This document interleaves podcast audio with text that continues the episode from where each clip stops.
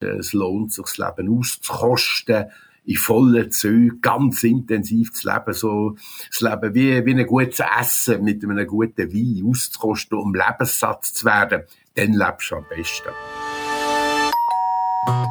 Wir leben und wohnen alle. Manchmal schon lange gleich, manchmal ein anders und manchmal gerade im Umbruch. Das Leben und das Wohnen sind privat und gleichzeitig ganz fest von außen beeinflusst. Über das reden wir hier in diesem Podcast. Wie lebst du? Der Talk zum Wohnen und Leben in der Schweiz. Heute die Ethik vom Sterben. Lebensraum Friedhof. Wie geht es dir mit dem Thema Tod? Ehrlich gesagt, ich habe Mühe damit, mich mit der Endlichkeit des Lebens zu befassen. Das macht mir irgendwie Angst. Aber jetzt weiss ich, diese Angst, die ist menschlich. Sie ist eine Urangst. Und ich kann mit dieser Urangst stellen. Und das macht mich im Fall glücklich. Das alles habe ich vom Heinz Rüger gelernt. Er ist Altersforscher, Theologe und Ethiker. Und das Gespräch mit ihm, das hat mich enorm berührt. Er geht so offen und positiv mit dem Thema Tod um. Daher wollte ich jetzt mitnehmen. Zuerst habe ich ihm die Frage gestellt, warum ist das Sterben in unserer Gesellschaft so ein schweres Thema? Es gibt, glaube ich, evolutionsbedingt so etwas wie einen Lebenstrieb, Überlebenstrieb. Das ist ganz wichtig zum Überleben, dass man will, irgendwie am Leben bleiben und nicht will, ähm, mit dem Leben aufhören. Jedenfalls früher ist das wichtig gewesen, wo man äh, noch kurze Lebensfristen hatte. Und ähm, da ist der Tod halt das, wo die große Gefahr darstellt, wo man sich ähm, irgendwie instinktiv dagegen muss wehren äh, das ist, äh, sagen wir, auf der instinktgesteuerten Ebene so etwas, wo uns schudern vor dem Tod. Und dann kommt dazu, dass ähm, wir nicht wissen, wie das ist. Man kann den Tod nicht üben, man weiß nicht, was nachher kommt. Und die Vorstellung vom Nimmsein, dass wir, wo sie uns vorstellen, dass wir eigentlich nicht das löst so ein Gruseln irgendwo aus in ganz vielen von uns. Das ist irgendwie nachvollziehbar. Ich glaube, der Tod ist nie ein lustiges Thema gewesen, wo die Leute mit Leichtigkeit darüber geredet haben. Wenn ich euch zu lassen, tönt es aber so ein bisschen leichter, als wenn ich so darüber nachdenke. Oder hat jetzt gesagt, das Gruseln. Mir macht es wie irgendwie Angst. Ich verstehe jetzt recht gut, so die Urangst vom nicht mehr sein, der Überlebenstrieb, haben wir wie evolutionär bedingt immer noch in uns drin, in dem Fall. Gibt es da Strategien, wie man das kann überwinden kann, wie man dem mit einer positiveren Haltung kann begegnen kann? Ich glaube schon. Also erstens, wir brauchen den Überlebensinstinkt so heute nicht mehr. Heute ist eher das Problem, dass wir so alt werden mit äh, unseren medizinischen Errungenschaften, dass die Frage ist, äh, wann können wir endlich noch sterben? Äh, aber was dürfen wir endlich noch sterben und werden nicht äh, noch länger am Leben gehalten? Äh, man kann sich ähm, mit dem Sterben und mit dem Tod, oder besser gesagt, mit der Endlichkeit vom Leben auseinandersetzen. Man kann sich darauf einlassen, das hat die Philosophie und die Religion seit Jahrhunderten gewusst, dass es so etwas gibt wie eine, ein Eingedenksein des eigenen Sterben müssen. Das, also das uralte Memento Mori, sagt so eine latinische Redewendung. Denk dran, dass du dir irgendwann musst sterben, nicht äh, damit das Leben in einem Grausimmer versinkt, sondern dass der bewusst wird, das Leben ist kostbar, es ist nicht unendlich, alles, was äh, begrenzt ist, hat mehr Wert, als was unbegrenzt vorhanden ist. Und wenn du auf das einlässt, will der Satz sagen, wenn du bewusst ist, bist, äh, es lohnt sich, das Leben auszukosten, in vollen Zügen, ganz intensiv zu leben, so, das Leben wie, wie ein gutes Essen mit einem guten Wein auszukosten, um Lebenssatz zu werden, dann lebst du am besten. Also in dem Sinne ist das Memento Mori und das, der andere latinische Satz, wo man manchmal gehört, Carpe diem, pflücke den Tag, mach etwas draus. Lass die Chancen nicht an dir vorbeigehen, sondern mach etwas. Das sind so zwei Kehrseiten von der gleichen Medaille. Und wenn man das einübt, ein Stück weit, das Leben lang so anschaut, ähm, die eigene Existenz, dann kann man, glaube ich, schon ein äh, vertrautes Verhältnis zum Sterben gewinnen und kann sich klar machen, dass Leben immer etwas Endliches ist, etwas, was aufs Ende zugeht. Der ähm, deutsche Philosoph Martin Heidegger hat mal gesagt, das ganze Leben sei ein Sein zum Tode. Und er hat das nicht gemeint in, in einem depressiven Sinn, sondern er hat wirklich sagen, äh, Leben lebt man nur dann authentisch, wenn man es als begrenzt anschaut. Und so lebt, dass das begrenzte Leben möglichst gut wird. Ihr habt gesagt, man kann das vielleicht lernen oder üben. Wie kann man das üben? dass das nicht mehr so ein Gespenst ist. Indem man bewusst versucht, die andere Seite ähm, sich zu vergegenwärtigen. Also zum Beispiel, es gibt Leute, die machen das Ritual, dass sie vor dem Einschlafen versuchen, den Tag nochmal äh, Revue passieren zu lassen, vor einem inneren Auge sich zu überlegen, was, auch wenn es ein schwieriger Tag war, was ist wirklich gut gewesen. Für was ähm, kann ich tiefst dankbar sein? Was hat mir mein Lebenshunger gestillt? Was ist äh, eigentlich erfreulich gewesen, trotz allem, wo, es auch noch gibt, wo nicht erfreulich ist. Also so ein bewusstes Training von der Blickrichtung, das kann man einüben. Das ist eine Frage von der Lebenshaltung oder von der Lebenskunst, wie man dem im Fachjargon sagt. Das ist übbar. Das ist trainierbar. Das ist ein Willensentscheid, dass man das Leben so anschauen Und er hat auch jetzt gesagt, eigentlich der Tod oder das Ende vom Leben ist eigentlich nie etwas gewesen, wo freudig konnotiert ist. Und trotzdem, in anderen Ländern wird es wie anders zelebriert. Dort ist das farbig, dort hat das ganz andere Esprit. Kann man das sagen, mhm. warum in den verschiedenen Kontinenten oder Ländern der Umgang so anders ist? Das kann ich nicht ähm, genau sagen, wie das dazu gekommen ist. Ich kann nur feststellen, dass es so ist und dass man, es macht auch irgendwo Sinn, dass man ähm, äh, entweder äh, den Tod anschaut, hauptsächlich unter dem Zeichen vom Verlust, und es ist traurig, dass jemand nicht mehr da ist, oder man kann den Tod anschauen, äh, kulturell als der Moment, äh, wo man zurückschaut auf das Leben, dankbar ist für das Leben, eben das volle Glas anschaut und weil man weiß, ähm, das Leben ist eh endlich, ähm, dass man sagt, aber es ist schön, dass der oder die uns so viel bedeutet hat und wir so viel Gutes können machen damit. Es sind so zwei Zugangsweisen, äh, wo man grundsätzlich, glaube ich, haben und warum jetzt in unserer Kultur das Negative so stark ist, das hängt mit der religiösen Deutung vom Tod zusammen. Die ist in der jüdisch-christlich abendländischen Tradition hauptsächlich äh, negativ konnotiert worden, weil der Tod als mit der Sünde vom Mensch zusammenhängend verstanden worden ist. Und das ist etwas, wo man mit Trauer und mit äh, Buß und mit weiss ich was Negativem äh, konnotiert. Das hat irgendwie das Fröhliche oder das ähm, äh, also im Alten Testament gibt es beide Traditionen, auch die, die Fröhliche, die sagt, äh, er starb in schönem Alter und lebenssatt. Das sind sehr positiv gefüllte, konnotierte Vorstellungen vom Sterben. Und auf der anderen Seite gibt es im Neuen Testament beim Paulus das Wort, äh, der Tod ist der Sünde äh, Sold, ist der Sünde Folge.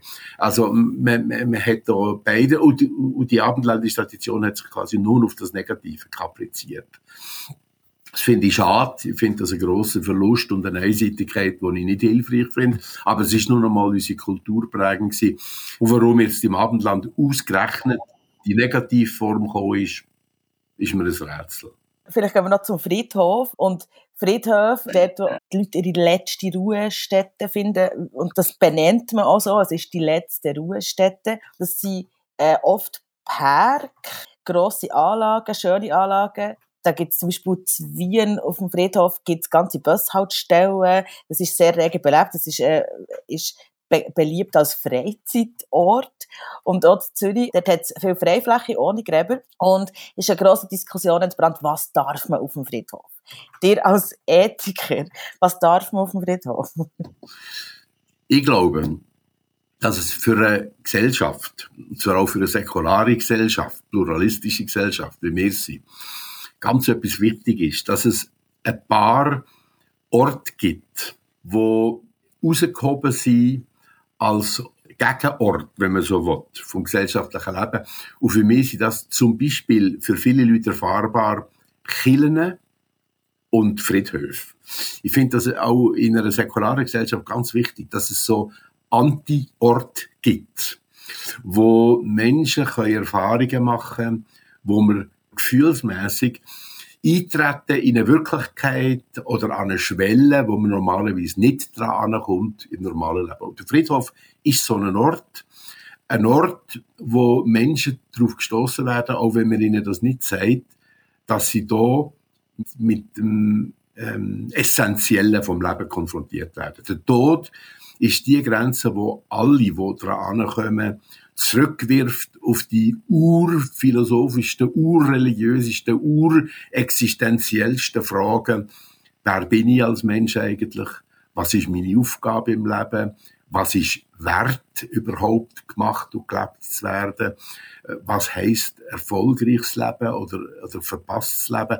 All die, die Fragen, die aufs Ganze gehen, wenn man so sagen die haben ihren Ort, also Anti-Ort, wie einem Friedhof. Und darum finde ich es ganz äh, wichtig, dass man sagt, ähm, um den Menschen derige Erfahrungen zu ermöglichen, braucht es in der Gesellschaft Ort, wo nicht von der Leistungskonsum und Spaßgesellschaft oder Kultur heimgesucht werden. Deswegen finde ich, sollte man nicht joggen in der Friedhof, das ist Leistungskultur.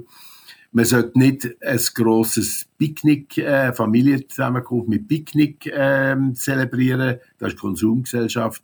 Ab und zu sich dem aussetzen und irgendwie sich zurückbesinnen in einem meditativen Moment, auch wenn man ein ganz säkularer Mensch ist, auf die Grundfragen vom Menschsein, das halte ich für etwas Gesundes, auch psychohygienisch Gesundes etwas philosophisches Strebenswertes und für äh, religiöse Menschen etwas religiös Erstrebenswertes, wo eine Kultur sollte können anbieten man könnte ja jetzt auch sagen, ja gut, aber ich kann ja auch sündern auf dem Friedhof und dann in mich gehen und meditieren. Äh, aber wenn ich euch richtig verstehe, geht es gar nicht um die, was sich in Diskussion ist, die Störung der Totenruhe. Es geht mehr darum, eigentlich eine Insel zu schaffen in dieser Welt, wo Konsum, wo der Konsum so fest da ist, wo es eben um die Leistung geht, wo, wo man muss konsumieren oder optimieren, so ein das, ja. dass man wie Auszeit kann aus dieser Leistungs- und Konsumgesellschaft, ja. die uns erdrückt. Es geht euch bei eurer Antwort jetzt gar nicht darum. Nicht um die Toten, sondern um die Lebenden.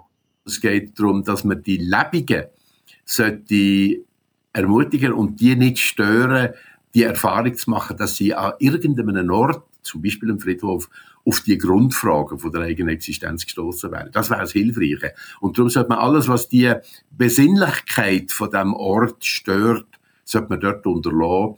Und zwar äh, wegen sich selber, dass man auf das kann konzentrieren dass man sich kann öffnen für die Erfahrung und wegen den anderen, die auf den Friedhof kommen, wo ich nicht will, mit meinem äh, zur Schau gestellten Sündeln oder Picknicken oder dass ich dort laut Musik höre oder dass ich ähm, äh, mit fünf Kollegen gehe, ein grosses Jazz-Turnier abhalten oder so. Äh, das ist, das ist unpassend. Das stört die ähm, Grundhaltung, die meditativ Grundhaltung, auch von der Entschleunigung, von der, auch von der Konfrontation mit der eigenen Verletzlichkeit, mit dem eigenen Schwäche, dass es irgendwann sogar so viel Schwäche gibt, dass man daran stirbt auch wenn man jetzt so fit ist, wie nur, nur irgendwie möglich. Äh, das einzuholen und einzubauen in sein eigenes Leben, das bringt etwas. Das ist äh, eine Verteufung vom Leben, wo man an diesen Ort sollte sicherstellen, dass man das kann. Ich habe das Gefühl, ihr redet wirklich mit einer Freude und mit einer sehr positiven Haltung über, das, über die Endlichkeit. Ja, sehr wohl. Wann habt ihr selber für euch gemerkt, das ist ein Thema, das beschäftigt mich, mit dem setze ich mich gerne auseinander ja. und ich werde das gerne zu meinem ja, Lebensinhalt, wenn man das überspitzt kann sagen, ja. machen. Mit etwa 45. Und zwar habe ich dann, wenn andere Männer sich eine Midlife-Crisis, politically correct, gestatten, bin ich beruflich sehr angespannt gewesen und bin sehr viel in der Welt und Attacken umgereist und so. Und habe eigentlich keine Zeit gehabt, so die Lebensmitte ähm, den Übergang wirklich zu machen. Und dann hat es mich ver verbessert mit einer ganz schweren Lungenentzündung. Dann ist mir in diesen drei folgenden Nächten im Spital wie, wie eine Offenbarung, ich kann es nicht anders sagen als mit dem religiösen Wort, oder eine Intuition, ist mir ganz stark gekommen, ich muss mein Leben ändern. Jetzt stimmt es nicht mehr. Und zwar ist mir ganz klar geworden, ich muss A, von dem Jet-Set-Leben hier von internationaler Konferenz zu internationaler Konferenz mit Erde. Ich muss die Erden unter den Füßen spüren. Und zweitens, das zentrale Thema von meinem Leben muss der Tod werden. Ich habe keine Ahnung gehabt, warum. Ich habe mich vorher überhaupt nicht mit dem befasst. Aber das ist mir kristallklar vor Augen gegangen und nachher ist die Heilung vorangeschritten und bin ich nach ein paar Tagen wieder heimgekommen. Und das ist ein sehr einschneidendes Erlebnis gewesen. Ich habe dann kurz darauf ab Beruf gewechselt. Und seither habe ich wissenschaftlich ähm, in der Beschäftigung mit ähm, den todesethischen und medizinethischen Fragen praktisch, indem ich teilzeitlich Seelsorger in einem Pflegeheim war und existenziell bei mir selber, weil mir das so hat angefangen zu interessieren, mich intensiv mit dem Tod beschäftigt. Und was das Interessante ist, die Lebensqualität, die Intensität, die ich lebe, ist seither sprunghaft angestiegen. Also das ist phänomenal. Und darum überzeugt mich die alte philosophische Tradition, es gibt seit den griechischen und latinischen Philosophen gibt es die Vorstellung, der Montaigne zum Beispiel im 16. Jahrhundert, der Philosoph hat mal gesagt, que philosopher c'est apprendre à mourir. Philosophieren ist eigentlich nichts anderes als Lehre mit der Endlichkeit vom Leben klarzukommen, sich auf das einstellen. Da gibt es x Philosophen, die das gesagt haben. Und die haben alle nicht gemeint, man müsse depressiv werden, sondern die haben alle gewusst, sich mit der Endlichkeit auf eine positive Art auseinandersetzen, gibt eine ganz neue Qualität von authentischem Leben, was schade ist, wenn man sie verpasst, ganz salopp gesagt. Das Leben wird viel leichter, wenn man sich mit der Endlichkeit beschäftigt. Kann man das auch wissenschaftlich äh, nachweisen, vielleicht Self-fulfilling Prophecy quasi? Also, das kann man so, glaube ich, nicht sagen. Aber Verena Kast zum Beispiel, die Psychologieprofessorin an der Universität Zürich, sagt in einem von ihren Altersbüchern, es lebt sich besser, nicht es stirbt sich unbedingt einfacher, aber es lebt sich besser, wenn man die Eigentlichkeit mit der Haltung vom immer wieder neu loslassen und Abschied nehmen einübt. Es gibt das französische Sprichwort äh, «Partir c'est mourir un peu». Also Abschied nehmen, auf eine Reise ins Unbekannte gehen, ist ein kleines bisschen sterben. Und wer das immer wieder einübt, der wird nicht tot traurig, sondern lebendig, weil er offen wird für, für was immer kommt, fürs Unerwartete, fürs Unvorhersehbare, wo er mit möglichst wenig Angst einfach kann sagen, ich lasse mich darauf ein. Ich, das, es ist ein Abenteuer, ich wage ich will, ich will nicht zurückbleiben bei dem, was ich schon habe, sondern ich will mich bis zuletzt offen halten für Neues. Das ist eine Haltung, die sich sicher auch besser stirbt, wenn man die Haltung internalisiert. Das kann man aus psychologischer Sicht eindeutig sagen. Und philosophisch und religiös äh, ist das eh schon eine uralte Erkenntnis. Ich hoffe, du bist nach dem Hören von diesem Gespräch genauso sehr berührt, wie ich es war. Ich finde es wirklich faszinierend, welche positive und motivierende Haltung der Heinz Rüger einem mitgeben kann, wenn es um das Thema Leben und eben Tod geht. Für die letzte Staffel von diesem Podcast habe ich übrigens eine Familie besucht, die auf dem Friedhof in einer Wohnung lebt. Du kannst die Folge hören, da wo du jetzt gerade den Podcast hörst. Sie heisst «Leben bei den Toten». In der nächsten Folge vom «Wie lebst?» Talk geht es um das gesunde Leben. Der Sportpsychologe Vincent Brücker erzählt dann, wie man körperlich, psychisch und sozial fit bleiben kann. «Wie lebst?» Der Podcast rund um das Leben und Wohnen in der Schweiz, gemacht von Podcast Schmiedi in Verantwortung von Prosenektute Schweiz mit dem Peter Borifola. Wenn dir der Podcast gefällt, dann freuen wir uns über eine Bewertung und natürlich auch, wenn du uns weiterempfehlen